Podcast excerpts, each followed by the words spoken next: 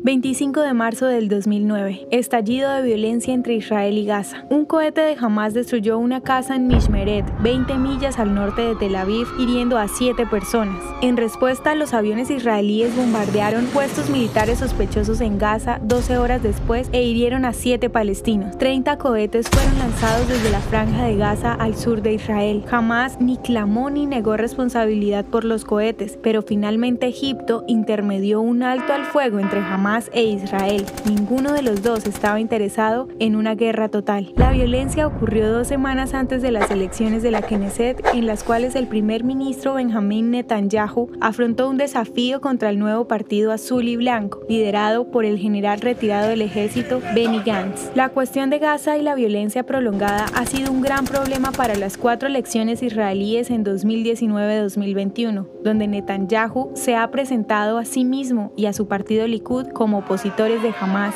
a pesar de que muchos críticos dicen lo contrario. ¿Te gustaría recibir estos audios en tu WhatsApp? Compartimos nuevos episodios todos los días.